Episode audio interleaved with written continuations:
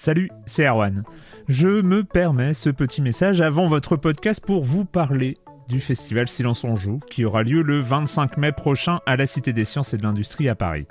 De 10h à 22h, on vous prépare une journée qu'on espère passionnante avec des discussions, des débats au cœur même de la Cité des Sciences et une soirée mémorable dans un grand amphithéâtre. La billetterie est ouverte, le lien est dans la description des derniers épisodes et vous trouverez aussi un lien vers la programmation. C'est 20 euros pour la journée et la soirée, et si vous voulez juste passer nous voir en journée, il suffit d'une entrée classique pour la cité, c'est 13 euros tarif plein avec éventuellement des réductions. C'est la première fois qu'on organise un truc pareil et on espère vraiment que vous répondrez présente et présent. En tout cas, nous, on a très envie de vous croiser de rencontrer celles et ceux qui nous écoutent chaque semaine. Rendez-vous donc le 25 mai et je vous laisse avec votre épisode de Silence en joue ou de la bande-annonce ou de Gâchette gauche ou de Dans la boucle. Enfin bref, bonne écoute. Hiring for your small business? If you're not looking for professionals on LinkedIn, you're looking in the wrong place. That's like looking for your car keys in a fish tank.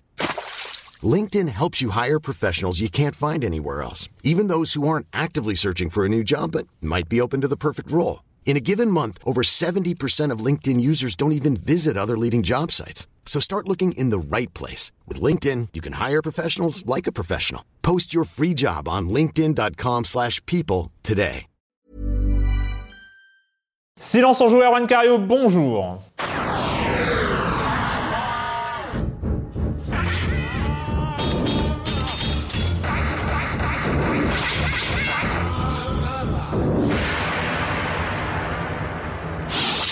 Au programme de cette émission exceptionnelle de mi-décembre, nous allons voyager dans le temps, nous allons retourner aux années 80. Wouhou Et euh, pour en parler, mais je, je pourrais dire mes deux chroniqueurs, mais finalement aujourd'hui on change de statut.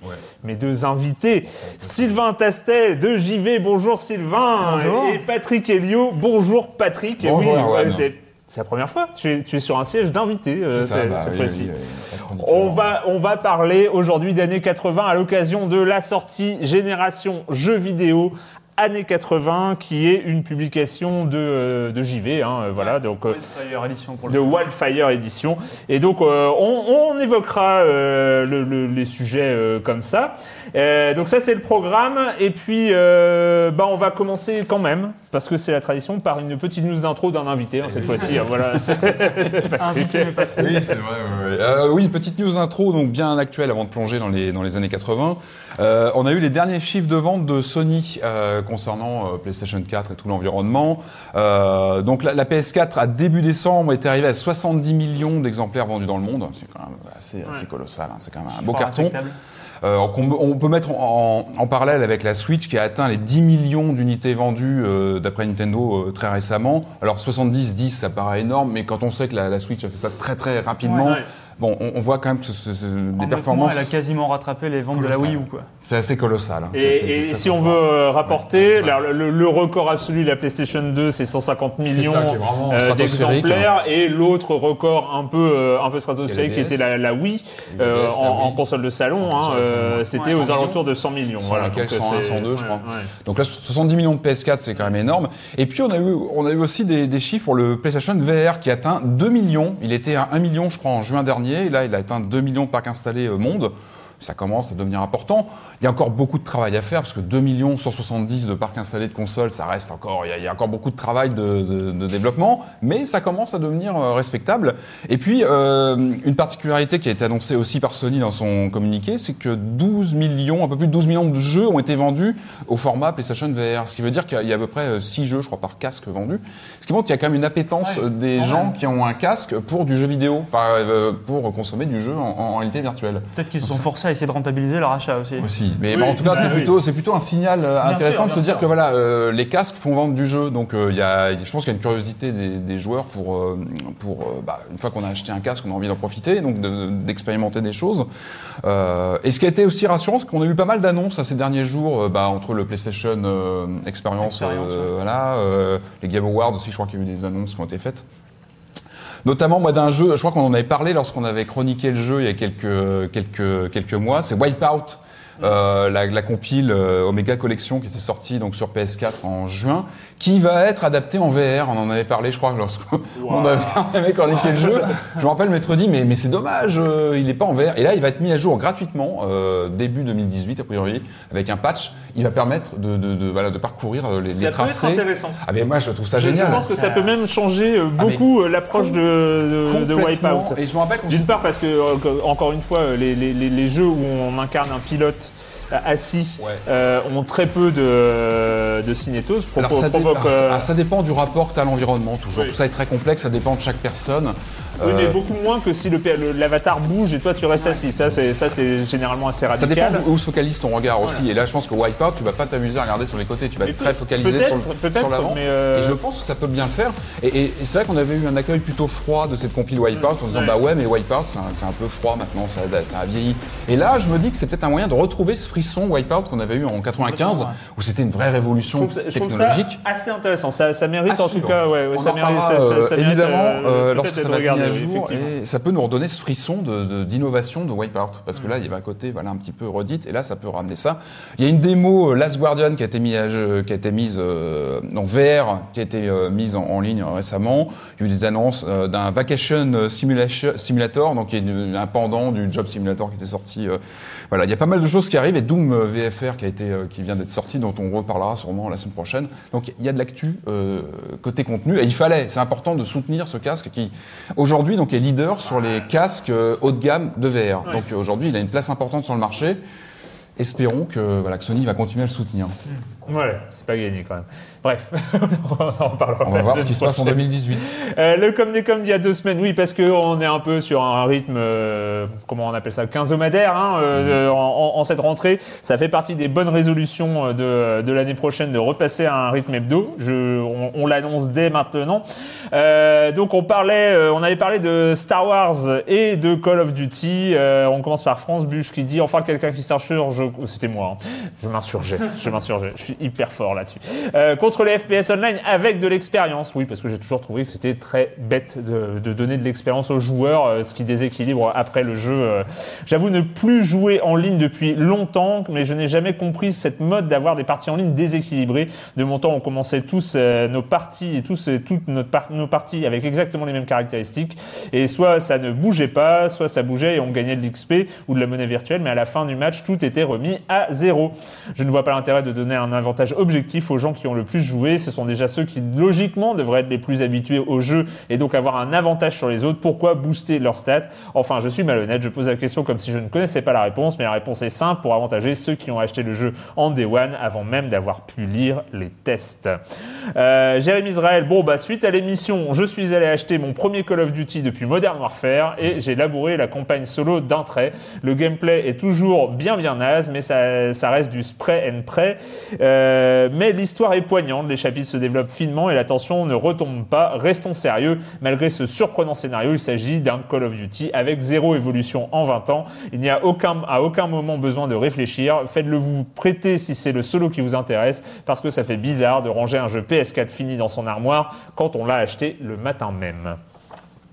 Oui, bah oui. Ouais, en même temps, on avait, on avait le quand même mis les pincettes. hein. On avait, important, on, euh, avait dit, voilà, ça restait un FPS couloir. euh, Enfin, les, les, les bases étaient les mêmes.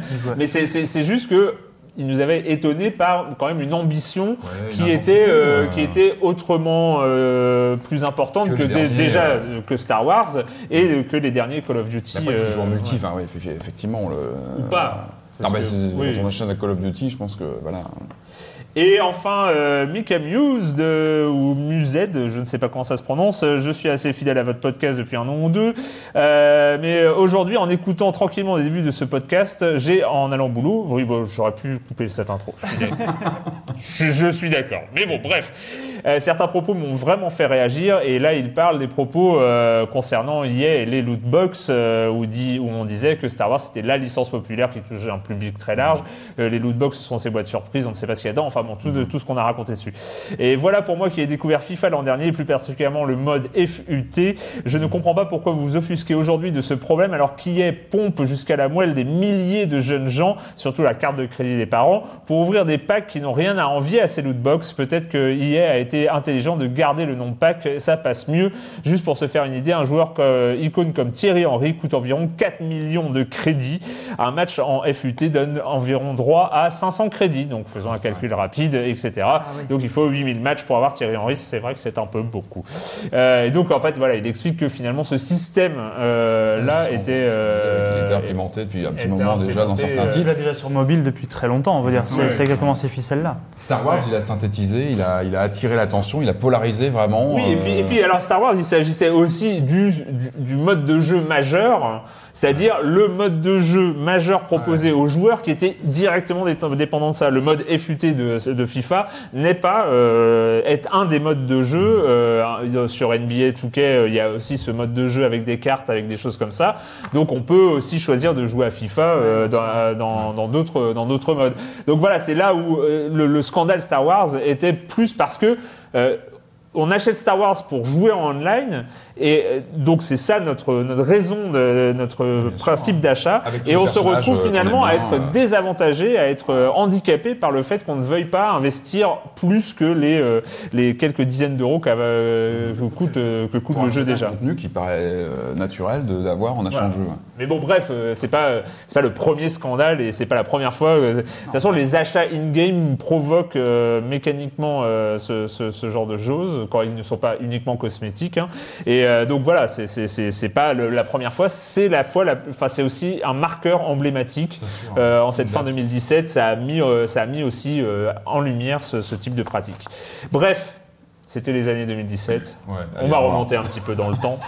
Alors, c'est sorti, enfin vous avez commencé à, à JV l'envoi euh, des livres parce que, alors, petit, on ne peut pas appeler ça disclaimer, euh, mise au point. Voilà, Fais- faisons tous ensemble une mise au point. Oui, c'est vrai que Patrick, ici présent, est un euh, chroniqueur relativement régulier hein, Oui, depuis, euh, essaye, hein, depuis euh, 10 ans de, euh, de Silence on joue.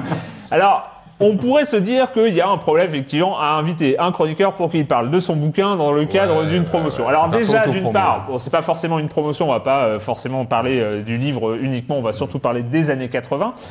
Et d'autre part, point complémentaire, ça m'aurait quelque peu euh, contrarié hein, de de ne pas inviter Patrick qui sort un, un livre sur les années 80 alors que ça fait 10 ans de ça. qu'il ne bassine avec ça, les années je- 80. Non, il ne bassine pas, mais euh, euh, que, que c'est un sujet, on va dire, récurrent dans, euh, dans Silence on joue, et que voilà, on a l'occasion de, de faire un focus sur, euh, sur ce sujet-là. Et enfin, dernier point, et c'est là aussi où c'est important, c'est que ce livre est quasiment déjà vendu. C'est-à-dire qu'il est déjà rentabilisé, il est déjà, euh, il, il y a eu un Kickstarter euh, l'an dernier.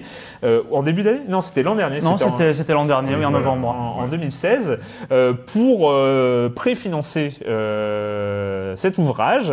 Euh, donc voilà, vous, avez- vous êtes en train de- d'envoyer euh, aux, aux backers. euh, Un an plus tard, exactement comme prévu, nous l'avons fini. C'est ça.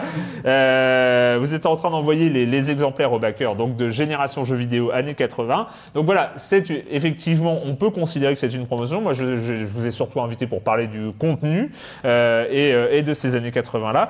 Et, euh, et voilà, donc c'était ce petit euh, petite mise au point. Je suis con- conscient que ça puisse peut-être choquer quelques-uns, mais euh, voilà, c'était aussi une occasion un peu difficile, compliquée à, à- à rater. En tout cas pour moi, j'en ai tellement envie que euh, voilà, c'est. hein.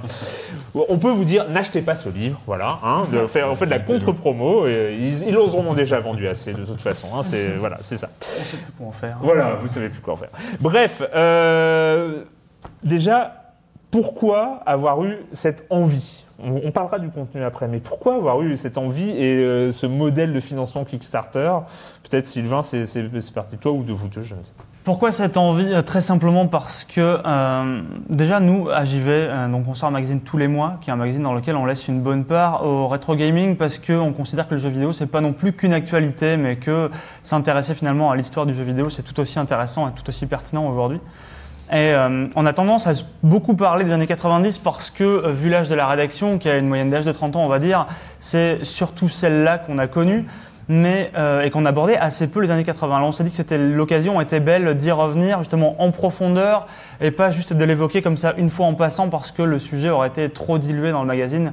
Donc là, on s'est dit qu'on allait, on allait faire ça, qu'on allait faire ça bien avec un bon bouquin de 300 pages et qu'on allait faire appel aux meilleurs, à savoir Patrick, connaissions mon homme qui connaissait mieux les années 80. Non, pas moi. non, moi non plus.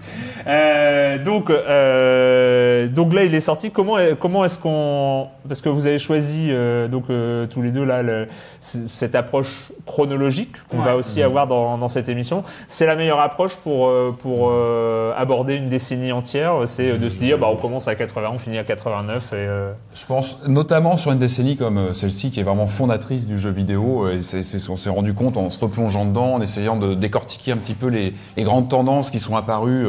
C'est, bah, chaque décennie est importante. Enfin, le jeu vidéo, il a, il a- il a une quarantaine d'années grand public, on va dire. Chaque décennie est importante. Les années 80, elles sont vraiment, vraiment capitales parce que on voit émerger les genres de jeux vraiment qui se cristallisent, qui prennent forme. Euh, on a voilà les machines qui, qui apparaissent, les, les principaux constructeurs, et les guerres de format, etc.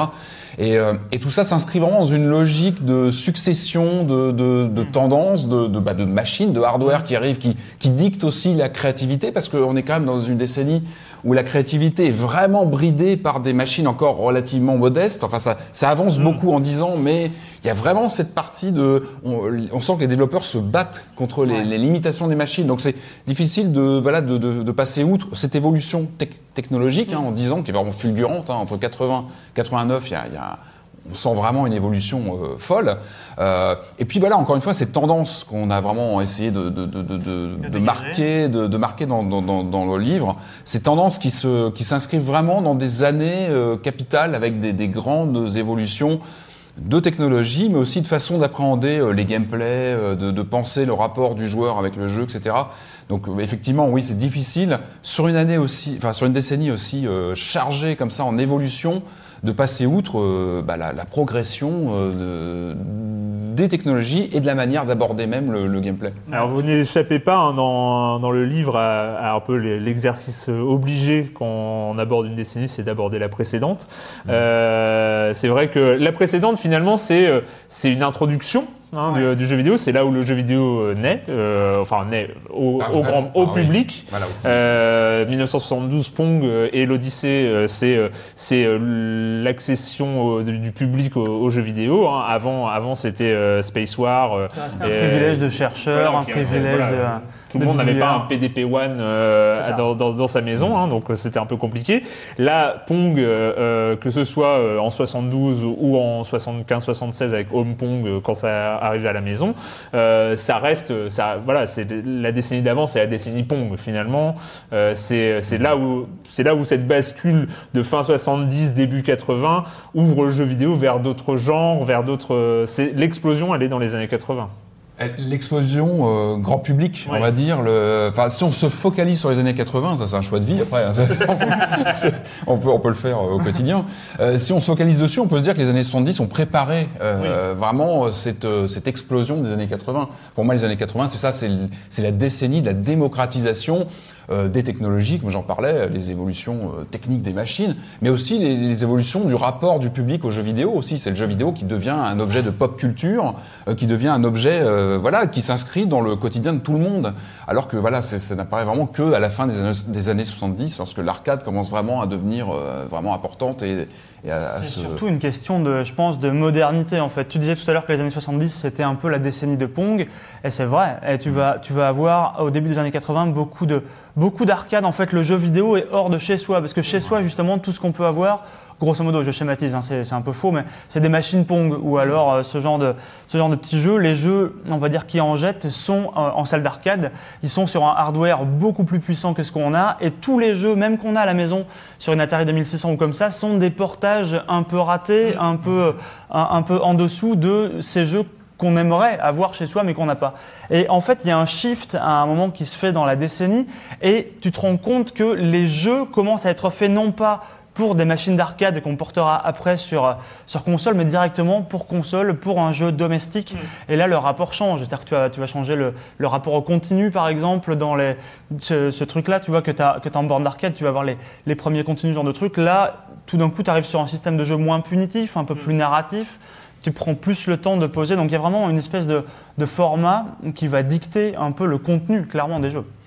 Ouais, et puis je pense qu'il faut évacuer l'éléphant dans la pièce tout de suite. Enfin, je pense que dans, dans l'histoire du jeu vidéo, on a tous une décennie qui nous est chère de façon subjective parce que euh, c'est là où, euh, enfin moi, c'est, c'est- en général, c'est là où on découvre le jeu vidéo. Moi, c'est là où je l'ai découvert dans ces années-là où vraiment il y avait un foisonnement euh, créatif complètement fou. Enfin, ça partait dans tous les sens et c'était passionnant de de ce qu'on a voulu aussi faire passer dans, dans ce livre, cette, cette- cette sensation que tout était possible dans cette décennie-là. On sent les genres, les genres de jeux qui se dessinent, qui se profilent, des machines qui sortent dans tous les sens. C'était un peu la jungle au milieu des années 80. Moi, je- machines qui sortent dans beaucoup tous de les sens, machines, beaucoup de machines qui Pour- partent à la casse bien euh, en Ouais. quelques mois. Mais enfin voilà, moi, moi je suis arrivé dans le jeu vidéo dans ces années-là et c'était c'était passionnant de voir. euh, moi c'est pour ça que cette décennie elle m'est elle m'est chère euh, en tant que joueur parce que c'est la décennie de la découverte Mm. de façon c'est très subjectif hein, aussi. On- je pense qu'on a mis beaucoup aussi de subjectivité dans, dans ce bouquin et c'était un choix assumé de dire bah on parle des jeux qui bah, qui nous sont chers, qu'on a connus, qui, qui, qui nous ont ouvert des, bah, des, des comment dire, au niveau de voilà des, des, des pistes d'imaginaire. Il y avait beaucoup d'imaginaire à l'époque. On convoquait beaucoup de choses euh, qui venaient de jeux vidéo ou d'ailleurs. Et euh, enfin, en tout cas, voilà ces décennies où moi je suis entré aux jeux vidéo et ça a été euh, pour moi une révélation. Je me rappelle encore de, des premiers mois de découverte du jeu vidéo. C'était vraiment l'impression de mettre le pied dans un, un monde qui était euh, euh, voilà, bouillonnant, qui partait dans tous les sens, et c'était c'était assez fou de, découvrir le jeu vidéo à ce moment-là. C'était c'était vraiment incroyable. Et euh, pour rien au monde, je, je- je- je- j'aurais découvert le jeu vidéo à un autre moment.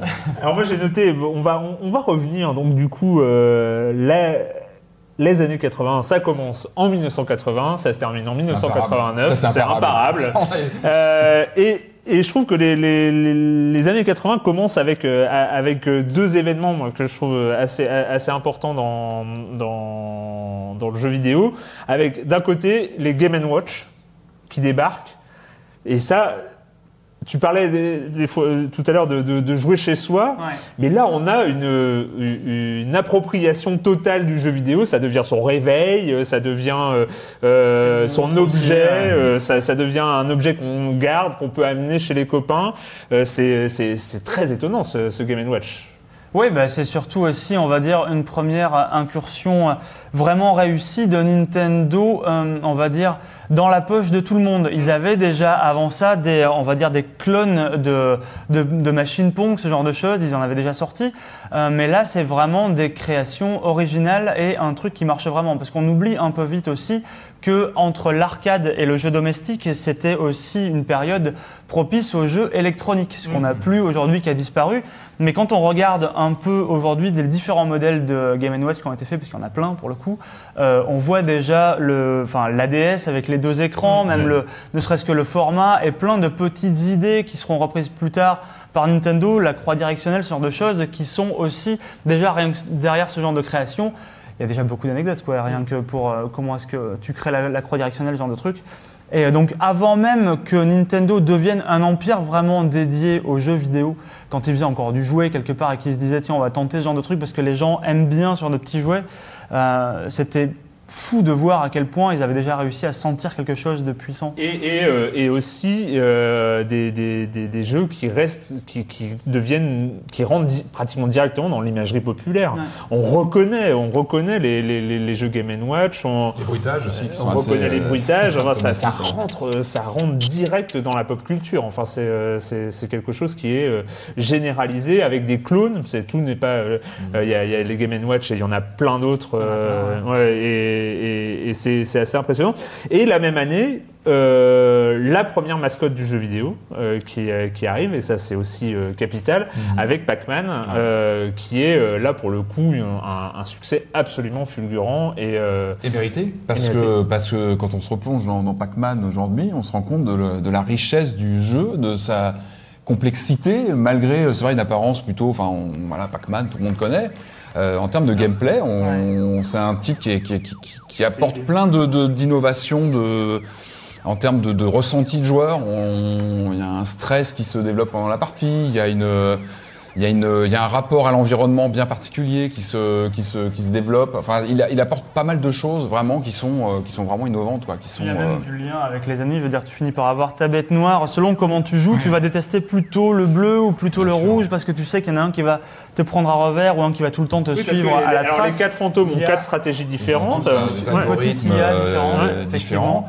Et puis c'est un des premiers personnages qui va rejaillir en dehors du jeu vidéo, qui va prendre une aura, euh, qui va qui va devenir euh, très grand public, qui va faire la une de, de grands magazines, qui va devenir un, un étendard euh, du, jeu vidéo en général. Ouais. Et ça c'est une des premières de sortir de partout et plaire à tout le monde. Je me souviens parce que pour, pour regarder ça un peu et pour essayer de voir l'impact qu'avait pu avoir ce jeu à l'époque, j'avais regardé les archives du Times de 80 qui avait fait euh, qui avait fait une couverture avec Pac-Man homme de l'année et qui avait il y avait un très long papier en fait où le, le mec qui avait écrit le papier, j'ai plus j'ai plus le nom du journaliste mais bref, s'étonnait qu'il y ait des Pac-Man jusque dans les salons de coiffure pour femmes. Le mec était là. Vous imaginez à quel Ouais. point ce jeu est un succès Enfin, c'était vraiment euh, il y avait, ça débordait dans toute la culture, c'était effectivement plus euh, on va dire plus facile et plus immédiatement sympathique que les petits bonhommes de Space Invaders, même sûr. si aujourd'hui on les voit encore plus. Ouais, Pac-Man c'était- était aussi euh, le premier jeu à profiter de. Alors tu l'as évoqué tout à l'heure, mais à, à- à profiter d'un game design profond. Enfin, c'est Ouais, euh, avec avec énormément euh, les fantômes différents, des niveaux de difficulté qui s'accroissent, mais euh, à- et qui avec des points de bascule à un moment où euh, les fantômes deviennent plus rapides que Pac-Man et il faut tourner en diagonale parce que euh, c'est la seule le, le moment où, où Pac-Man va plus vite. Avec, euh, enfin, il y a, il y a énormément de choses euh, qui viennent de là. sensation d'imprévu un petit peu qui, bah, qui, ouais, qui impressionne à l'époque. hein. Ouais, euh. Et un nombre de bornes d'arcade record euh, installées, euh, c'est- c'était euh, vraiment, euh, vraiment un phénomène qui a amené, on, on en reparlera quelques années plus tard, à, à une- à une autre catastrophe parce que les gens, euh, tu- comme tu le disais, avaient envie d'avoir Pac-Man chez eux aussi. C'était un, un des problèmes. Il a, il a été porté sur tout d'ailleurs. hein. Ah oui, sur à peu près, euh, même malheureusement l'Atari 2600. voilà, C'est on ça, dont on, par- dont on va parler. Et c'est un jeu intéressant. Voilà, on- il vaut le coup de s'y replonger. euh, voilà, il apporte plein de choses, il pose plein de. de- Ouais, ça a été le troisième très grand titre quoi, dans les années 70. Tu vas avoir Pong qui va marquer vraiment un début grand public. Tu vas avoir derrière Space Invaders qui marque évidemment une espèce de réveil japonais, même s'il y avait beaucoup, euh, déjà beaucoup de, de jeux japonais à cette époque-là. Mais celui-ci avait vraiment un succès qui était, on va dire, comparable à Pong. Et derrière, il y a Pac-Man qui a, qui a tout supplanté. Et C'était vraiment. On est, on est vraiment dans les, dans les tout débuts, quoi. Ouais. C'est limite le Big Bang, les trois explosions, et après le train est lancé, tu vois. Suite du Big Bang, euh, Donkey Kong quand même. hein. Enfin ça c'est euh, ça c'est pour euh, pour l'histoire. Il y a oh, Finalement, j'ai l'impression aussi que là, dans, dans, dans ces années-là, on est tellement euh, dans, dans cette explosion-là qu'on a l'impression d'avoir entendu et réentendu. C'est des histoires qu'on connaît. Enfin Ouais, voilà, bien sûr, Donkey. Kong, c'est euh, Shigeru Miyamoto, euh, c'est Jumpman euh, qui devient Mario, euh, qui deviendra Mario plus tard. Euh, c'est c'est énormément d'histoires euh, autour de, autour de Donkey Bah. Kong. Bien sûr. Ça faisait partie aussi du plaisir, je pense, d'écrire ce bouquin-là, c'était de replonger dans certains, certains jeux que tu crois connaître un peu de loin, où tu te dis, attends, oui, je connais cette histoire. Et puis, essayer d'aller voir derrière la légende ce qui est vrai ou pas, à quoi, à quoi est-ce qu'il faut s'en tenir. Et c'est parfois pas si simple que ça Ouais. d'arriver à, Ouais. à- Ça ou qu'on re- ce qu'on retient 30 ou 35 ans plus tard, aujourd'hui, qu'est-ce qu'on en retient, qu'est-ce que ça a pu apporter Et ça, c'était euh, c'était un challenge aussi de- de- d'aborder des jeux un peu moins connus. Ça, c'était aussi quelque chose qu'on a tenu à faire, à, avoir les classiques, mais aussi des titres un peu moins euh, qui, qui sont à découvrir dans, le bouquin. Et Donkey Kong, il a, il a, il a laissé quoi? Il a. Des personnages, euh, Ouais, des personnages, enfin, et puis il- sur- toute une imagerie. euh, C'est surtout qu'on voit, on y voit Jumpman qui finira par être, parce que c'était un, un perso que Miyamoto appelait Monsieur Vidéo, enfin ça on rentre encore dans les, vidéo, ouais. dans les histoires qu'on connaît toujours, euh, qui voulait utiliser dans, dans tous ses jeux en fait. C'est pour ça que le jour où il a voulu tenter de faire un- une espèce de Mario, donc de vraiment passer à autre chose avec euh, un scrolling différentiel sur le truc, euh, il voulait pas risquer en fait Donkey Kong qui était quelque part son espèce de star et plutôt essayer d'envoyer Mario au charbon. C'était assez intéressant de voir que personnage finalement de seconde zone. euh. immédiatement Donkey Kong est devenu euh, perso de seconde zone. Et, euh, et en 81, déjà, euh, il y, a, il y a Ultima. Alors, euh, Mhm. pour le coup, euh, c'est ça. Ça, c'est une marque, euh, enfin, c'est c'est une licence euh, qui, qui, qui naît aux origines du jeu vidéo. Enfin, Il qui y est. qui a- hein, et qui va, qui va Ah. perdurer pendant. euh, Richard Garriott est très jeune à ce moment-là, au moment où il fait ça. Euh, il a déjà fait à Calabeth, je mélange tout le temps les, les noms. C'est ça, ouais, son ah, premier jeu euh, Et, euh, auto-publié, je crois. Ouais, Il c'est ça, euh, a, qui, qui a bien marché. Et derrière, donc, il fait Ultima, qui est assez étonnamment, en fait, qui va avoir beaucoup de succès. Alors déjà dans le monde, certes, mais particulièrement au Japon. Et quand tu vois des années plus tard, en sortir des jeux comme euh, Dragon Quest ou comme ça, c'est quasiment des recopies exactes d'Ultima, mais euh, les mecs s'en sont toujours parmi, en fait, d'Ultima. Euh, encore aujourd'hui, tu vois ce système de, enfin, de- d'ennemis un peu random et tout, c'est quasiment encore la même chose. Le RPG japonais, c'est quasiment encore Ultima. Ouais, c'est ça qui est, très qui est- étonnant. qui est impressionnant. Ouais, quand En Ils ont sur quoi, Ultima? C'est pas Apple 2, non? C'est très possiblement un Apple II, mais je, je, je peux on avait fait certifier la en fait. recherche là-dessus. D'accord. Je peux pas te le certifier. Et, mais il n'était pas, il était pas sur les consoles. euh, Ah non, non, voilà, tournait sur c'était- micro, par contre, c'est voilà, certain. C'est plutôt le sens de ma question. Oui, C'était, on était sur euh, sur les, les premiers euh, jeux micro. Ouais, euh, carrément. ouais, et, et avec avec un impact, voilà, c'est un impact direct sur sur le reste du jeu vidéo. On est en 81, c'est quand même un, un jeu un jeu de rôle graphique. Euh, Mhm. En 80, c'est assez dingue avec un avec un avec un scénario. après, il avait, euh, il avait ce système de, de petits combats en 3D. Enfin, les, les affrontements, on les faisait en vue subjective quand on partait dans les donjons, ce genre de trucs. Il avait déjà ça dans son jeu précédent, et c'est un truc qui avait, qui avait fasciné. Comment ce mec-là, avec trois espèces de, il avait juste des vieilles perspectives. Alors, il tirait juste un trait pour donner l'illusion de mur sur les côtés. C'était un peu de la 3D pleine, tu vois. Et, euh, mais malgré tout, la sensation d'immersion euh, marche très très bien. Et euh, ça, ça, c'était, tu te sentais vraiment dans le donjon. C'est, euh, C'est- aussi des années, je pense, qui sont attachantes pour pas mal de joueurs parce que il y avait aussi cette, euh, le joueur devait beaucoup s'investir dans les jeux. Tu, voilà, comme tu disais, il y avait, c'était souvent assez, euh, comment dire, Assez sommaire. sommaire visuellement. Donc le joueur avait tendance à beaucoup s'impliquer. Enfin, moi, je le vivais beaucoup à l'époque comme ça. C'est qu'on mettait beaucoup de soi. En fait, l'imaginaire tournait à plein régime pour combler aussi des déficits de visuels. Euh, On le voyait aussi dans le, tout le travail des jaquettes, des packaging. Il y avait des, voilà, des jaquettes assez euh, exubérantes avec beaucoup de couleurs, etc. Pour aussi créer des univers autour de titres qui, à l'écran, étaient souvent assez sommaires. Et ça, c'est aussi, euh, c'est aussi ces premières années où euh, ça, ça fait partie voilà, du jeu vidéo de ces premières Ouais. années d'avoir des vraiment de pouvait- contribuer on- beaucoup on à pouvait aussi euh, se, centre, se sentir. euh, se sentir floué, hein. Euh, Bien à- sûr, à- à- avec, bien sûr. avec- avec Mais- des- avec quelques jaquettes, euh, il y a- Ça- chacun ça a une histoire. Ah bah là, tu avais vraiment deux catégories de titres. Tu avais les titres qui, qui, voilà, qui, qui pouvaient tromper sur le visuel. Et puis c'est là que tu vois les bons titres qui survivent justement au fil des années et qui restent aujourd'hui. euh, Il y avait aussi vraiment un côté, un, un- un côté surprise finalement, parce que c'est une époque où il y a tellement peu de codes déjà préétablis et ancrés aussi bien chez les joueurs que chez les développeurs, qu'à chaque fois que tu pouvais acheter un jeu, tu avais des chances que ce soit complètement surprenant, que ce soit un truc vraiment nouveau. Aujourd'hui, de loin, le jeu, tu peux déjà poser une petite étiquette. Là, il y avait des, enfin, il y a des trucs genre Tempest, une espèce de, enfin, euh, c'était juste, euh, tu, tu sais pas vraiment ce que tu achètes à la base. Et euh, ça, c'est vraiment très singulier. Je pense que ce- le côté euh, avoir de la vue subjective comme ça dans un RPG, ça fait partie de ces, de ces trucs-là. T'es pas juste en train de jouer à Apple, Donjons et Apple Dragons. 2 hein, pour euh, le- la sortie d'origine euh, d'Ultima. Euh, dans, dans, dans, dans le livre, vous abordez évidemment les jeux, vous abordez aussi euh, par les années les, les, les, les grands mouvements euh, liés, liés aux années. 1981, on, va, on ira plus vite hein, après, je rassure euh, les, les, les, les auditeurs et les téléspectateurs, mais euh, c'est le début de la presse euh, jeux vidéo. C'est euh, l'apparition euh, l'apparition d'un nouveau type de, de presse spécialisée en fait. Ouais. ouais, qui- C'est l'apparition des premiers titres qu'on peut voir, euh, on va dire, outre-Atlantique, euh, qui commencent qui commencent à arriver et euh, qui vont donner l'année suivante, donc en 82, la naissance de la naissance de Tilt, en fait, qui devait être à la base un- une traduction de d'un magazine américain dont le nom m'échappe là tout de suite. et- Bref, mais euh, c'est très vite pas devenu quand même une, euh, une traduction parce que ça paraît compliqué.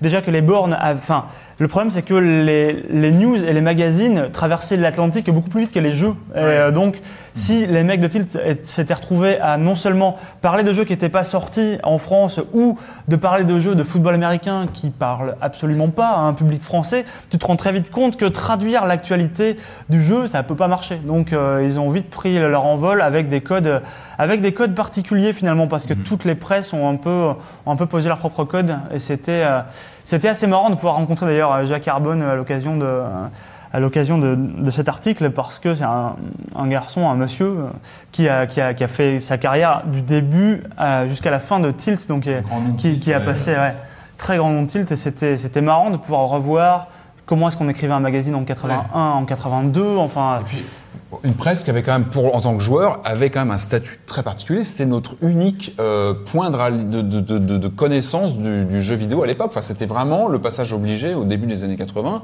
pour avoir des infos, pour s'enseigner sur ce qui se Elle passait. fait autant partie que les jeux en fait de la culture du jeu vidéo. C'était, euh, enfin, années pour moi, 80. c'était vraiment la référence. C'est vraiment les premières lectures que, que j'ai faites. C'était, c'était, bah, c'était vraiment le, le point de passage obligé. euh, Alors évidemment, moi, quand, quand, quand j'ai euh, j'ai- j'ai parcouru hein, le, le, le livre et, euh, et le sommaire et tout ça, et que j'étais là en train de préparer l'émission, de quoi on va parler, moi j'ai forcément C'est marrant parce que c'est aussi un miroir, hein, euh, ce, ce- ce genre de choses, et, euh, et j'ai- ressorti les, les, les, les, les- les éléments qui, qui, qui me parlaient, les souvenirs, les, les choses comme ça. J'ai ressorti Dig Dug, pas pour Dig Dug Ouais. euh, arcade, mais pour Boulder Dash, euh, qui était, euh, qui, est une, qui était une variation. Hein. Ce jeu où il faut creuser pour... euh, pour c'est c'est encore c'est des petites variations d'un gameplay mono-écran comme ça qui était euh, au début des années 80 encore la norme. hein. Euh, on- Ouais. on, ne sort pas de l'écran. hein. On est euh, les chaque niveau c'est euh, c'est Ça à l'intérieur. commence tout doucement à se faire, mais c'est encore Oui. balbutiant. C'est encore l'écran fixe, ouais. Ouais. Euh, Zaxxon, Ah, les accents. Zaxxon. Hein, donc Et ben oui, ce- parce qu'à l'époque, on n'a pas encore de 3. Enfin, la 3D est quand même très difficile à manipuler, donc il faut trouver des astuces. hein. Il faut trouver. Ouais. euh, alors, ça peut passer par le par le, le- le 3D fil de fer comme Battlezone, qui était le donc le jeu de tir, de combat de, de, de chars, etc.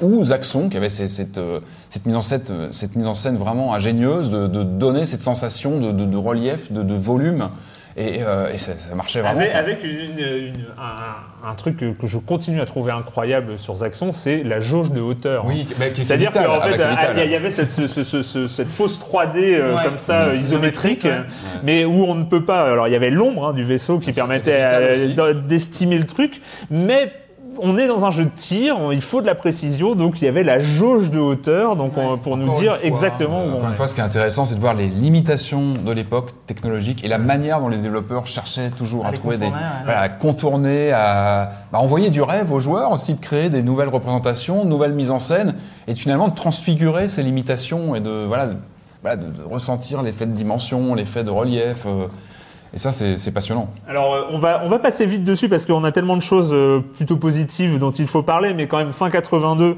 euh, c'est la sortie euh, de, de E.T. hein, pour Atari Atari 2600. 2600. Euh, en 82, il y a aussi eu euh, l'adaptation de Pac-Man pour ça Atari commence 2600 à- qui a été une déception monstrueuse avec des retours à l'envoyeur euh, hyper nombreuses euh, parce que parce que les gens voulaient acheter Pac-Man ils se sont retrouvés avec euh, Ouais, avec, avec des fini, un, un jeu absolument atroce Le, le portage, euh, il faut, il faut voir les Ouais, images de ouais. cette version-là, comparer la version arcade et la version 2600. Waouh Tu peux te sentir voler, effectivement. Voilà. Et, et E.T. qui euh, amène beaucoup d'espoir, hein, parce que c'est, c'est beaucoup de gens ont vu le film de, de Spielberg, et euh, ce jeu qui arrive, qui est absolument incompréhensible, qui Ouais. aujourd'hui est un est, est un une une pièce d'étude fascinante parce que fascinant. on ne sait pas ce qu'il faut faire, on tombe dans des trous, il faut récupérer des pièces de téléphone, C'est il faut euh, parfaitement nébuleux. Voilà. Tu, vois le film, tu prends le jeu derrière, tu essaies de comprendre, attends, c'est qui lui si je le mets dans le film, et t'es pas sûr en fait. Ouais. Jusqu'au bout, t'es t'es pas sûr. Euh, Tu sais jamais comment est-ce que t'es censé prendre ce jeu. Mais c'est vraiment, c'est un jeu qui a étonnamment cristallisé, on va dire, tout, euh, tout l'échec du jeu vidéo américain en 83. Euh, on dit souvent que c'est le jeu qui a, qui a flingué toute l'industrie américaine en, en 83. C'est un peu ça, Mais c'est vraiment, raccourci, ça- hein. ouais, il a, il a porté le chapeau quand même plus que, plus que ça. Je veux dire, si, on prend l'exemple de Pac-Man, euh, Atari était tellement fou qu'ils avaient sorti plus de Pac-Man euh, pour Noël 82 qu'il n'y avait d'Atari 2600 de vendus. c'est ça. C'était déjà, Ouais, il y, a- ouais, ouais. il y a un optimisme qui confine à la bêtise à ce niveau-là. Oui, et puis surtout, c'est, euh, ce sont les, les, les emblèmes de, euh, euh, d'un phénomène de, de ce début d'année 80 où euh, finalement les développeurs, il n'y a aucune responsabilité des créateurs pour faire de bons jeux. C'est-à-dire les jeux qu'on sort se vendent, pourquoi se fatiguer à faire des bons jeux? Et finalement, euh, l'apogée c'est Pac-Man et, et E.T., mais euh, euh, sur 2600, il y a quand même un catalogue de... de, de- Déjà de, de jeux purement promotionnels euh, Voilà. pour des marques de croquettes ou des trucs comme ça, on, on l'évoque aussi. Et euh, c'est tragique. C'est-à-dire que limite, t'achètes tes- ton, ton sac d'aliments et puis on te donne une cartouche de jeu avec. Donc euh, forcément pas un 1983, c'est ce qu'on appelle le crack euh, des jeux vidéo aux États-Unis, hein, où euh, plus personne veut en entendre parler, surtout pas les chaînes de magasins de jouets, qui sont qui étaient quand même les premiers revendeurs euh, de, de, de plateformes de jeux. Euh, donc euh, gros, enfin pour aux États-Unis, le jeu vidéo est considéré Il y comme a un climat de défiance voilà, de- tout comme hein, c'était une mode. Euh, mais ailleurs dans le monde, il y a, il y a- Il y a toujours décalage. hein. Voilà, Il y a- il y a- ça- reste, de quelques années. ça reste, ça reste vivant. Euh, le jeu sur ordinateur, c'est euh, le, pet joystick Oh. euh, qui s'appelle Track and Field. hein. Euh, donc euh, moi, je sais que il y, a- y des joysticks qui sont partis au cimetière pour. euh, Ah bah, ils en ont fait vendre des tonnes. Hein. ah, c'est Ça, ça. hein. Décathlon, enfin toute la mode des, Ouais. des jeux comme ça sportifs qui arrivent et qui vont qui vont péter les manettes quoi. Mais, Ouais, mais c'était c'était très drôle. et- Et quand même ce, ce jeu absolument improbable qui est euh, Dragon Slayer.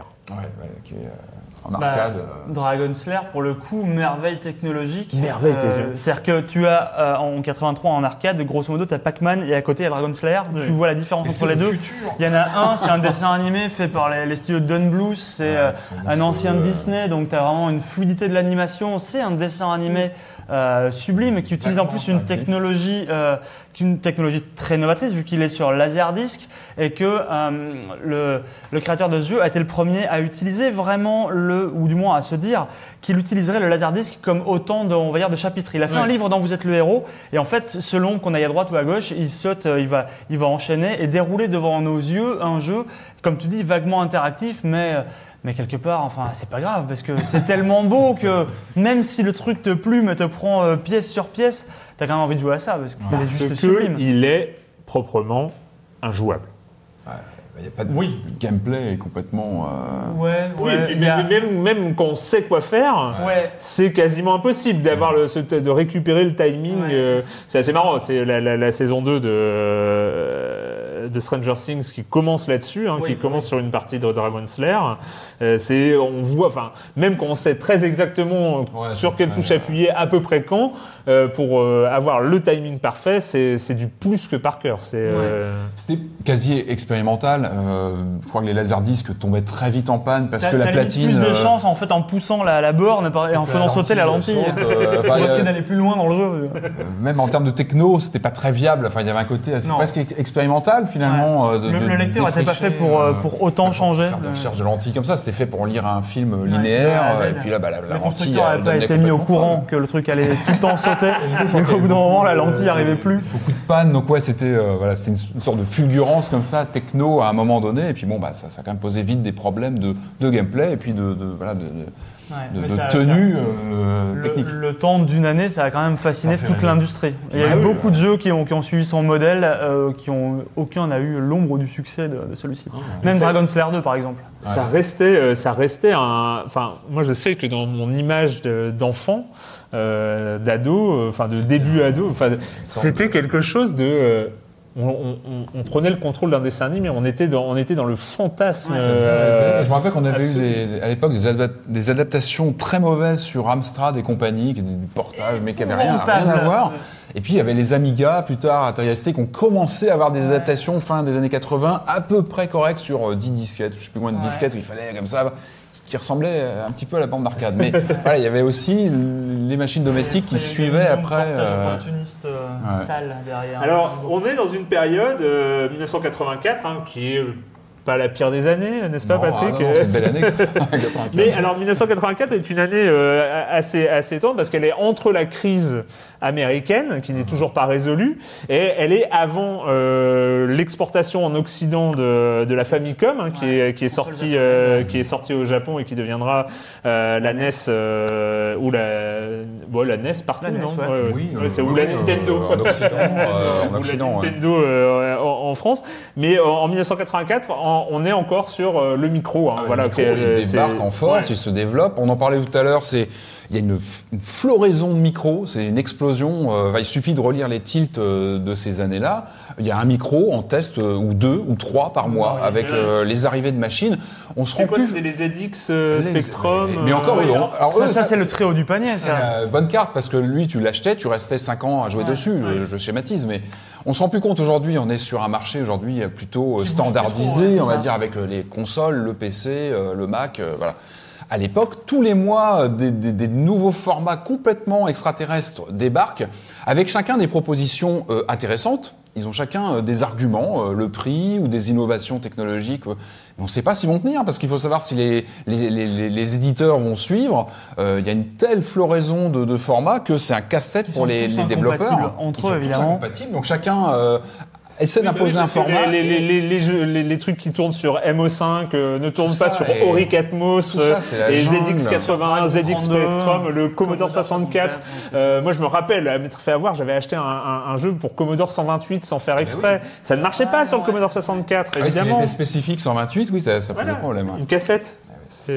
C'était voilà, c'était des années de. Alors aujourd'hui, on le regarde avec euh, un intérêt historique parce que c'est intéressant de voir cette floraison, ces, ces expérimentations. À l'époque, c'est chaotique parce qu'on peut acheter un Alice 32 et puis se rendre compte euh, six mois après qu'il n'y a, pas de jeu, que ça, ça, ça suit pas. Euh, T'as dépensé 1000, 1300 francs et finalement. Et puis bah, il y a les bonnes cartes. Tu parlais de ZX, donc lui cartonne en Angleterre, mais il a, il a aussi un public en, France. Il tient bien. L'Amstrad fait un carton. Le Commodore se tient bien de façon internationale. Euh, voilà, il, faut, il faut miser sur la bonne carte. Alors c'est le cas pour les, les, utilisateurs, il faut miser sur la bonne machine, mais aussi c'est un vrai casse-tête pour les éditeurs, pour les développeurs, de dire bah, sur quelle machine je marche. Je commence sur l'Oric, l'Oric euh, qui est une machine assez réduite en termes de puissance, mais qui a un petit succès, qui marche bien.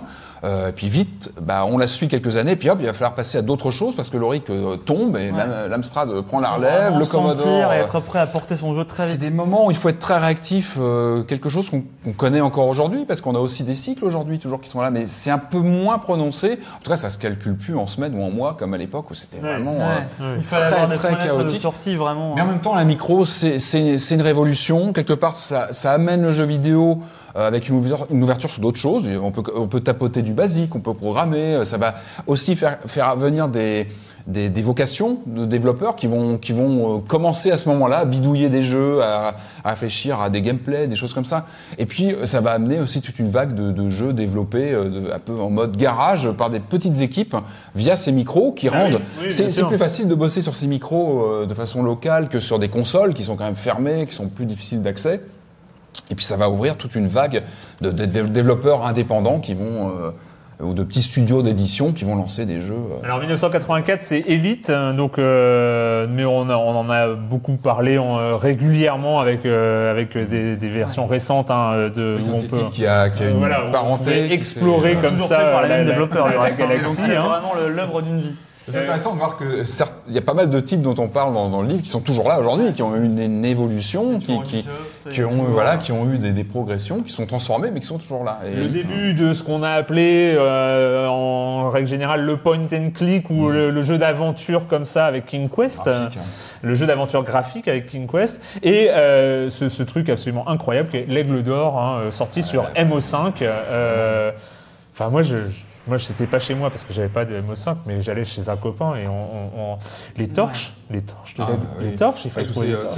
on commence vraiment dans ces années-là. C'est intéressant ce titre-là, donc euh, français, qui bah, qui synthétise le, le, rapport graphique à l'aventure. C'est-à-dire qu'on commence vraiment à avoir des aventures qui jouent entièrement de façon graphique. C'est-à-dire qu'on les racines sont avant tout dans le jeu textuel où on rentrait les, les, les phrases, les commandes. C'était c'était génial, mais ça demandait souvent de connaître l'anglais, de, de et puis de comprendre la, l'analyseur la, syntaxique. Ça demandait voilà une certaine une euh, frustration aussi quand tu n'arrives pas à interagir avec ta machine. Il fallait plus se battre avec l'analyseur, etc., qu'avec le, le, le, jeu. Et puis là, on commence vraiment à avoir comme ça des, des fulgurances graphiques où on commence voilà, avoir ce rapport avec un alter ego qui est représenté à, l'écran, qu'on va pouvoir manipuler.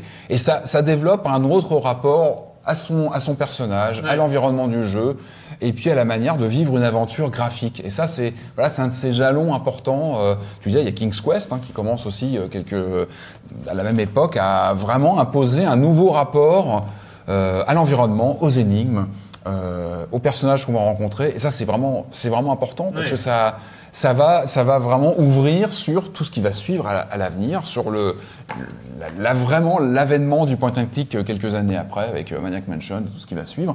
Mais vraiment, on, on sent que il y a une révolution graphique qui arrive et qui va faciliter aussi. Je pense que c'est des titres aussi qui sont plus accessibles alors, euh, aujourd'hui, ça peut paraître aberrant de dire que c'est plus accessible parce que si on les lance aujourd'hui, c'est pas forcément facile d'y rentrer.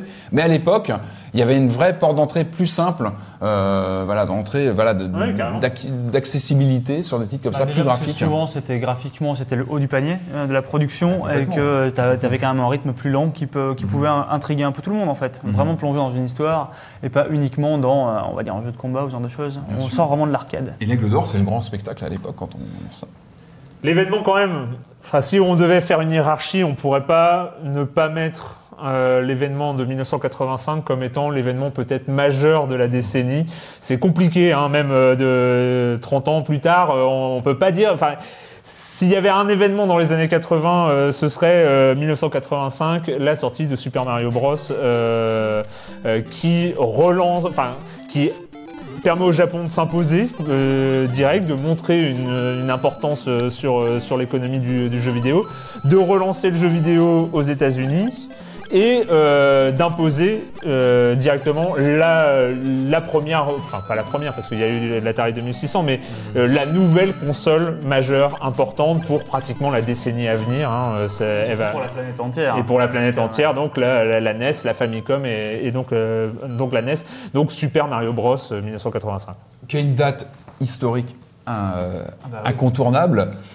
Même s'il faut savoir qu'il y, a- il y a toujours ce petit décalage, c'est-à-dire qu'en France notamment, on commençait à avoir les micros 16 bits, on avait l'Amiga, le ST qui arrivait, et même dans la presse, on disait attention, oui bon bah c'est bien Mario, mais c'est pas forcément aussi beau que ce qu'on a sur le. Je pense qu'il a fallu un certain temps pour comprendre la richesse de ces jeux-là, euh, bah, les- toutes les astuces, bah, le gameplay évidemment qu'on va pas refaire ici, on va pas revenir sur les qualités de, de gameplay qui sont incroyables, mais tout ce qui est euh, euh, richesse d'objets cachés, de, de, de rejouabilité, etc. Oui, qui ça veut ont- dire qui qu'il n'y avait, pas pas, mal. il y avait pas cette conscience-là dès le début euh, de... Non, très clairement. Enfin, ce que me disait aussi Jacques Carbone, c'est qu'à l'époque, quand ils ont vu débarquer les, les consoles japonaises, donc euh, que ça puisse être la, la, la Famicom ou alors euh, même la, La Sega, la console de euh, Sega, enfin, effectivement, la Master System, c'est juste. euh, non, mais elles sont sympas ces machines, mais t'as vu quand même le micro qu'on a? Enfin, c'est comme ça qu'il me disait le truc. On a Il était là. qui arrive. Enfin, y on a des jeux qui sont, qui sont mieux que ça. Alors, tu vois 30 ans plus tard bah, que Mario, malgré tout, a mieux survécu que Loric ou ce genre de machine. Mais euh, visiblement, à l'époque, euh, même du point de vue des gens qui bossaient là-dedans au jour le jour, ça paraissait pas forcément si évident. Ouais, Bien Euh, sûr, bien sûr.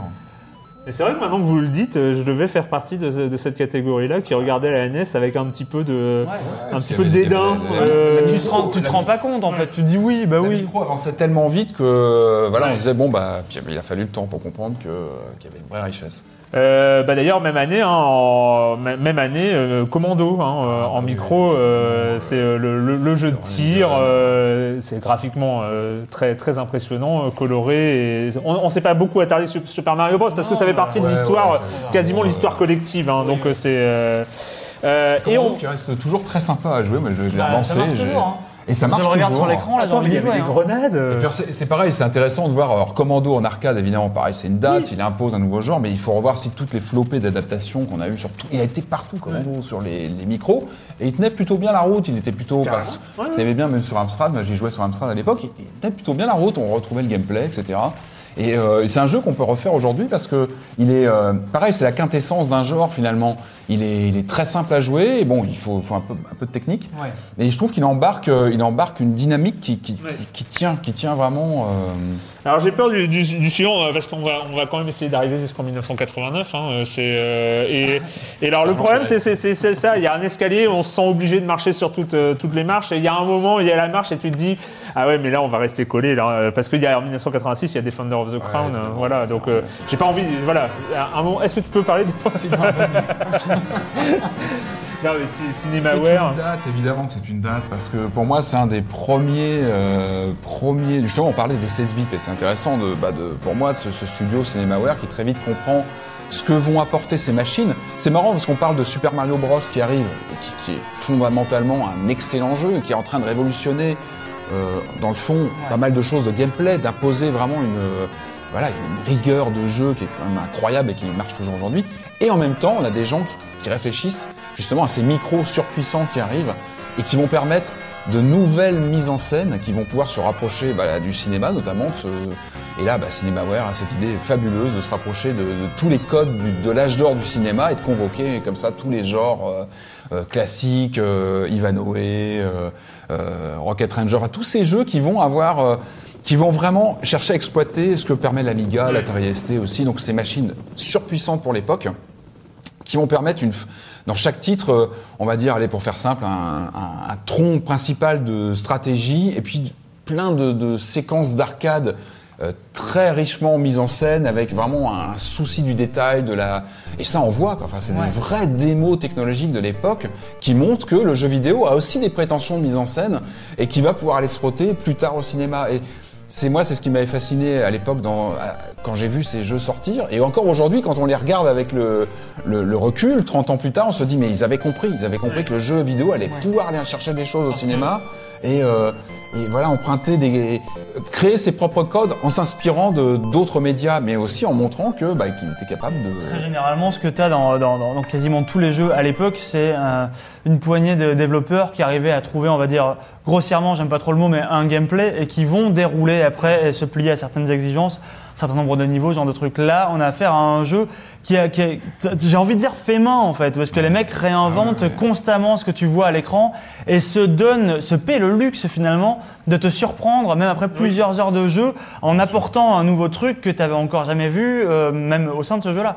C'est très, euh, enfin, c'est vraiment. Ouais, c'est un jeu majestueux, enfin, Defender of the Crown. Quand on le lance aujourd'hui, quand on sait ce qui se faisait à l'époque et quand on, quand on le remet un peu en perspective par rapport à ce qui se, faisait, on se dit bah ouais, ouais. C'est quand même, c'est quand même un sacré voyage. C'est Dream Team qui avait été réuni pour faire ce jeu, qui tirait vraiment le, voilà, qui cherchait vraiment à faire ce que, à chercher le, meilleur de l'Amiga. J'ai mis le nom, mais juste pour me faire plaisir. Hein. Moi, il y avait un, jeu qui m'a fasciné dans, dans, ces années-là. Je sais pas si j'ai joué, joué l'année même ou, ou, après.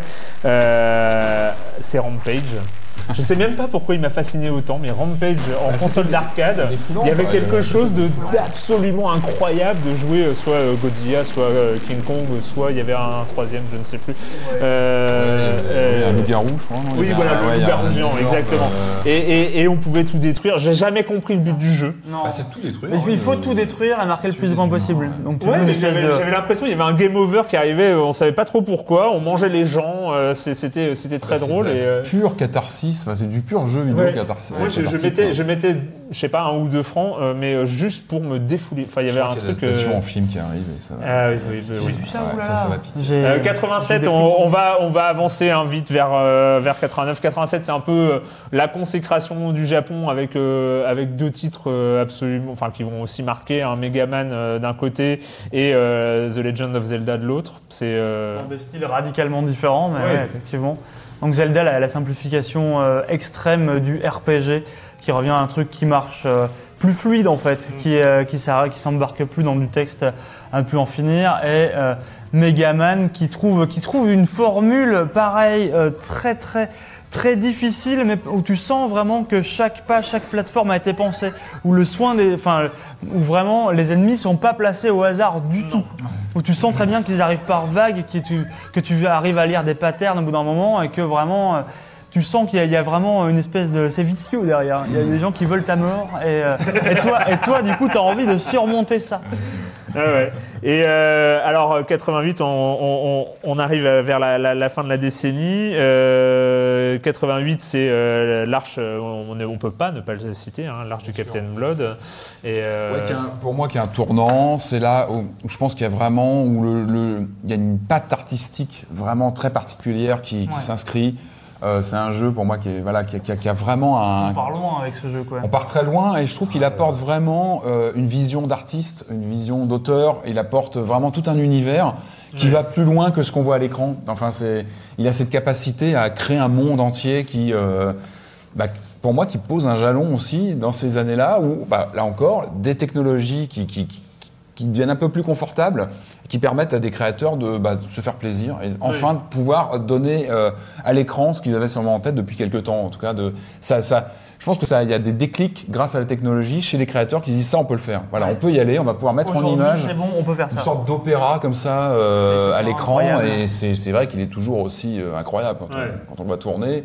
Pour l'époque, c'est voilà, ça fait partie de ces, de ces, jeux qui vraiment, à l'époque, apportent quelque chose de, de fulgurant et de, de marquant.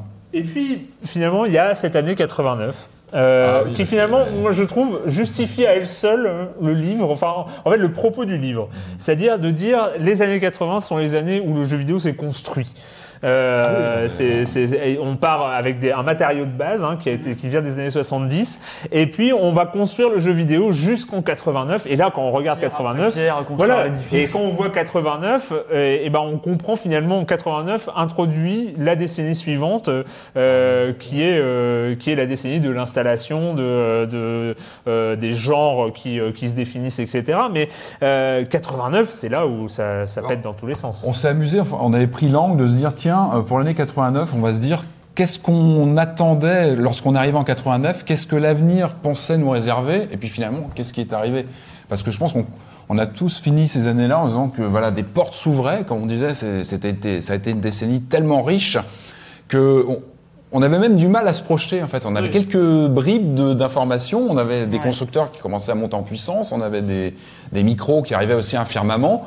Et euh, on s'est replongé un petit peu dans l'image qu'on avait en 89, peut-être de l'avenir du jeu vidéo, et puis bah, qui était qui- Et de l'avenir du monde. qu'on peut aujourd'hui confronter avec la réalité de ce qui s'est passé. Donc il y a des choses qui étaient assez justes, et puis d'autres qui, bah, qui ont été complètement transformées. Euh, euh, par exemple, moi je me rappelle que dans ces années-là, on se disait le, le duel Amiga ST va perdurer. Enfin, ce sont des machines qui vont rester. euh, en 2017, on sera tous sur Disparu, Amiga. deux ans plus tard, il n'y avait plus puis, personne. bah, voilà, exactement. Ça a été pour moi un, un choc Ouais. quelques années après de se dire, bah non, c'était fini, terminé. euh, Le, le PC a tout, tout écrasé. C'est Voilà, c'est un détail, c'est un- mais c'est assez significatif de la manière dont les cartes ont été très vite euh, rebattues. Voilà, on pensait euh, voir une certaine évolution et tout est tout le temps. Mais ça, c'est l'industrie du jeu qui fait ça. Et là, c'est vrai que c'était un rythme tellement accéléré dans ces décennies-là que c'est passionnant de voir comment. Voilà, des choses qui nous paraissaient évidentes ont été complètement transformées en. Bah, c'est vraiment en fait un, un carrefour technologique. C'est-à-dire Mm. que tu peux avoir à la fois des technologies sur CD, tu peux avoir des, tu peux avoir des portables en écran couleur, tu peux avoir ce genre de choses. Mais euh, le jeu vidéo, c'est devenu une industrie. C'est plus seulement, Ah euh, c'est plus euh, seulement une œuvre d'un créateur isolé qui va réussir à, à sortir son jeu dans le commerce. On a vraiment derrière, malgré toutes les techno- technologies disponibles, la console qui marque un peu l'année, c'est c'est le Game Boy. Et euh, du coup, euh, tu te retrouves à, à jouer sur monochrome, à, à suivre finalement le jeu que Nintendo veut bien imposer pour toi. Il y a une industrie qui s'est qui s'est posée et maintenant c'est vraiment, euh, enfin il y a, plus vraiment de place. C'est marrant, là, vous avez fait le choix par exemple de mettre Tetris en 89 parce que c'est en 89 que tout le monde a connu Tetris. Ouais. Oui. Bah, c'était, ça fait partie aussi du, du voyage, on va dire, un peu rétro vers les années 80. C'est d'essayer, ça, ça confond un peu à la fois, on va dire, euh, des dates. Donc un calendrier qui est fixe, euh, Tetris, c'est telle date, euh, c'est 84. Seulement, bah, tu n'y as sûrement pas joué euh, en URSS en 84. Donc euh, ça, la paraissait, ça, paraissait plus. On, on a, on a trouvé ça logique, tout en le mentionnant euh, dans, dans le papier. C'est arrivé pour quelques autres, quelques autres jeux, d'ailleurs, dans, dans le bouquin, mais de le placer en 89 Bien sûr, bien euh, sûr. sur, euh, sur Game Boy parce que euh, je pense que notre, pub, notre lectorat est en français, a priori. Euh, je pense qu'il se retrouvera mieux dans cette espèce de réalité. Oui, c'est intéressant peut-être pour conclure là-dessus, c'est de voir comment on, débute l'année sur, enfin la décennie sur des. On sent que le média est un peu balbutiant. On parle de la crise de 82, 83. Tu, tu en parlais tout à l'heure. On a eu l'impression que ça aurait pu être une mode qui allait s'arrêter, parce que ça pouvait pas s'arrêter en 85, 86, parce que.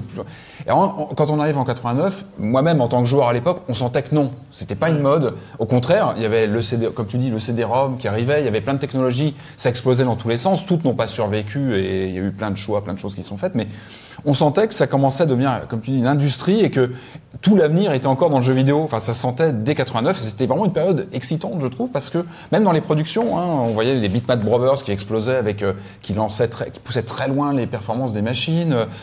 Euh, Voilà, tout l'avenir était, était là. Et c'est vrai que c'est vraiment une, une année 89 Mais assez. 89, euh, assez il, suffit de, il suffit de lire hein, les, euh, les, les- les jeux dont vous parlez, mais 89 c'est Populous, euh, 89 c'est Prince of Persia, euh, Tetris sur Game Boy, euh, c'est SimCity, c'est Les Voyageurs du Temps. Ah, ça, Euh, Un choc, un choc aussi, un choc. Un choc. Voilà, mais hum, on voit déjà, déjà c'est aussi une année où euh, on commence à sentir qu'il y a un, un- un potentiel, il y a un truc euh, Ouais, où, où- où toutes les limites euh, que le jeu vidéo euh, est- avait intériorisées euh, commencent à exploser petit à Et petit. les genres, euh, les euh, genres se mettent ouais. en place, Ouais. s'identifient Là, vraiment. ça part vraiment dans tous les sens. En termes de- d'expérience de, jeu, entre Populous et les Voyageurs du Temps, on a quand même deux, deux visions très différentes. Mais qui restent aujourd'hui des références, qui restent des genres finalement. Ça, on commence vraiment à creuser des genres qui vont rester euh, pour les décennies à venir. C'est là où c'est important, c'est qu'on voit vraiment des, des catégories de jeux, des familles qui vont se, bah, qui vont se, qui vont perdurer en fait. Oui, qui vont, qui Qui vont, vont euh, se construire après, après se construire dans les années 90. Et là, on pose euh, des jalons ouais. vraiment de genre euh, vraiment capitaux qui vont, euh, qui vont accompagner l'histoire du jeu vidéo. voilà, des, des Prince of Persia, des, euh, des, enfin, c'est,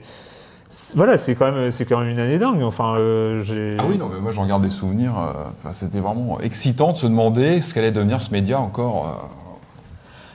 euh, Alors, Ça fait quoi de- de- d'avoir euh, pendant plusieurs semaines euh, replongé, euh, replongé dans ces... Enfin, je- Est-ce que tu en es Ouais, déjà non, sorti, Patrick? C'est la question. Hein? C'est la vraie question. Non, ce qui est intéressant, enfin moi, je parle. Enfin parler des années 80. je parle pour ma paroisse, mais, mais, mais non, ce qui est intéressant, c'est de. C'est vrai qu'on en parle, j'en parle souvent ici, lors de, de l'émission, souvent je fais des, des remarques sur les années 80, parce que, comme je le disais, ce sont des années qui m'ont marqué, parce que c'est là où je suis venu aux jeux vidéo.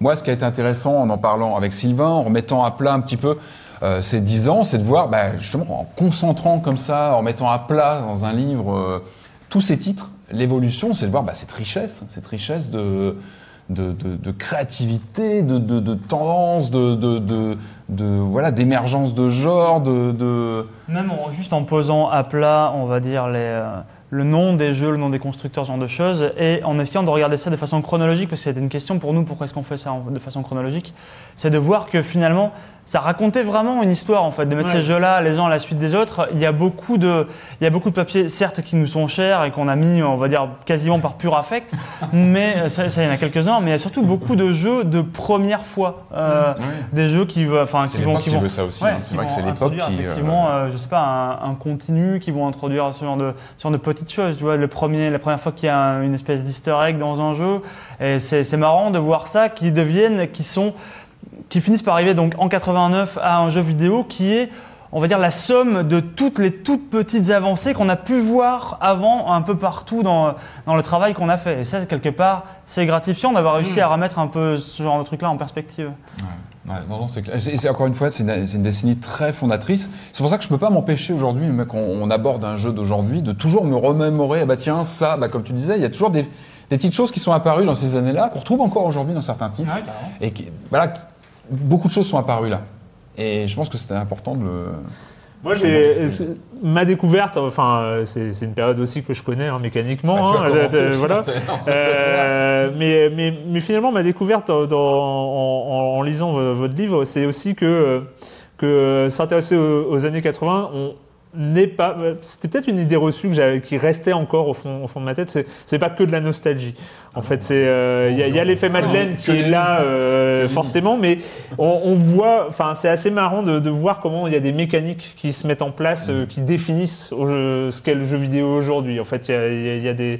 euh, bon, après, il y a celles qu'on connaît. euh, le- euh, Nintendo qui contrôle les jeux euh, qui vont sortir sur sa console. Il y a euh, les genres, il y a, il y a, euh, la, la- construction euh, des game designers, enfin les, les- les- les premiers, euh, la première répartition des tâches euh, au, au sein de, de studios. Il y a des, des choses comme ça, la presse. euh, Enfin, il y a, il y a tout un écosystème comme ça qui, qui prend ces racines là.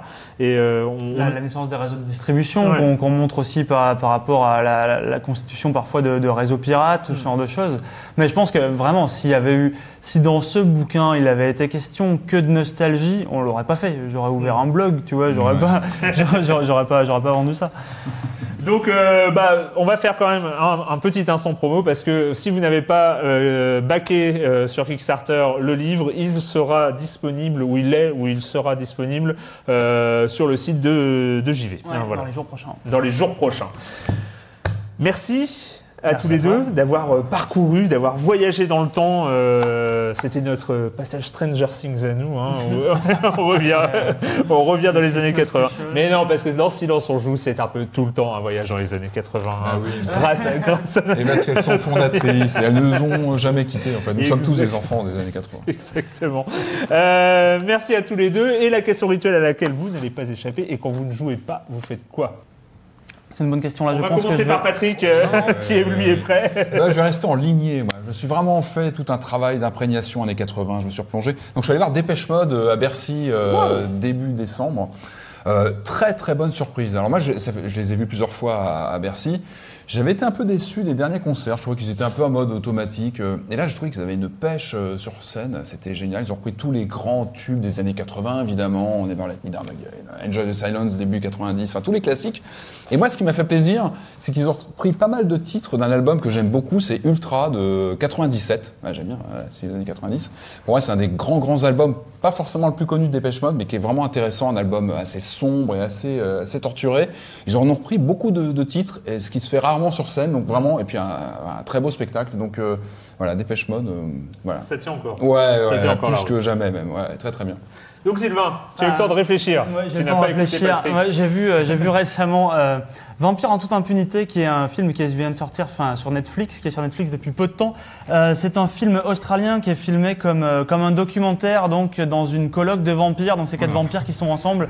C'est des situations assez assez cocasses. Déjà, le film est très drôle en lui-même, mais euh, en plus, donc ce film qui est filmé à Wellington, euh, là a été transposé dans la VF que je vous recommande pour le coup, euh, a été traduit par les gens du message à caractère informatif. Et donc dans l'univers du message à caractère informatif, donc les mecs bossent à la Cogip et ça se passe à Limoges. et donc les gars sont en train de montrer des cartes de des, des- des cartes de, de- de l'Australie et soudain c'est ça, ça devient la carte de Limoges. Euh, Oui, on a un peu changé les perspectives. C'est à mourir de rire. Déjà le fond est absurde, la traduction est absurde aussi. Il faut voir ça. Vampire en toute impunité, le titre est nul, mais le film est brillant.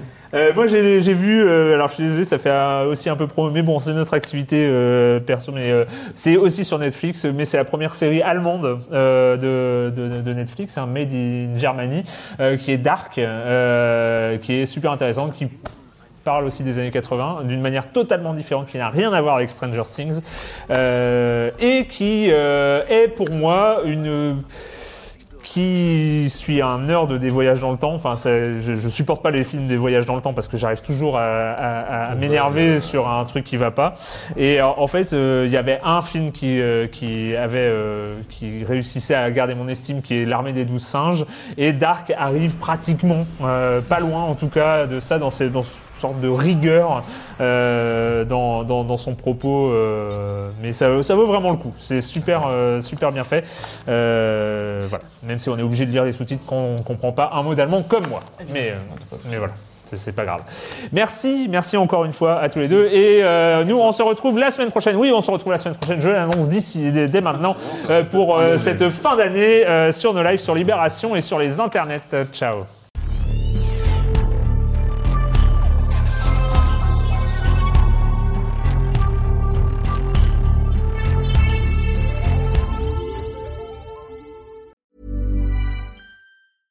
Hey, it's Paige DeSorbo from Giggly Squad. High quality fashion without the price tag. Say hello to Quince. I'm snagging high-end essentials like cozy cashmere sweaters, sleek leather jackets, fine jewelry, and so much more. With Quince being 50 to 80% less than similar brands. And they partner with factories that prioritize safe, ethical, and responsible manufacturing. I love that. Luxury quality within reach. Go to quince.com slash style to get free shipping and 365 day returns on your next order. Quince.com slash style.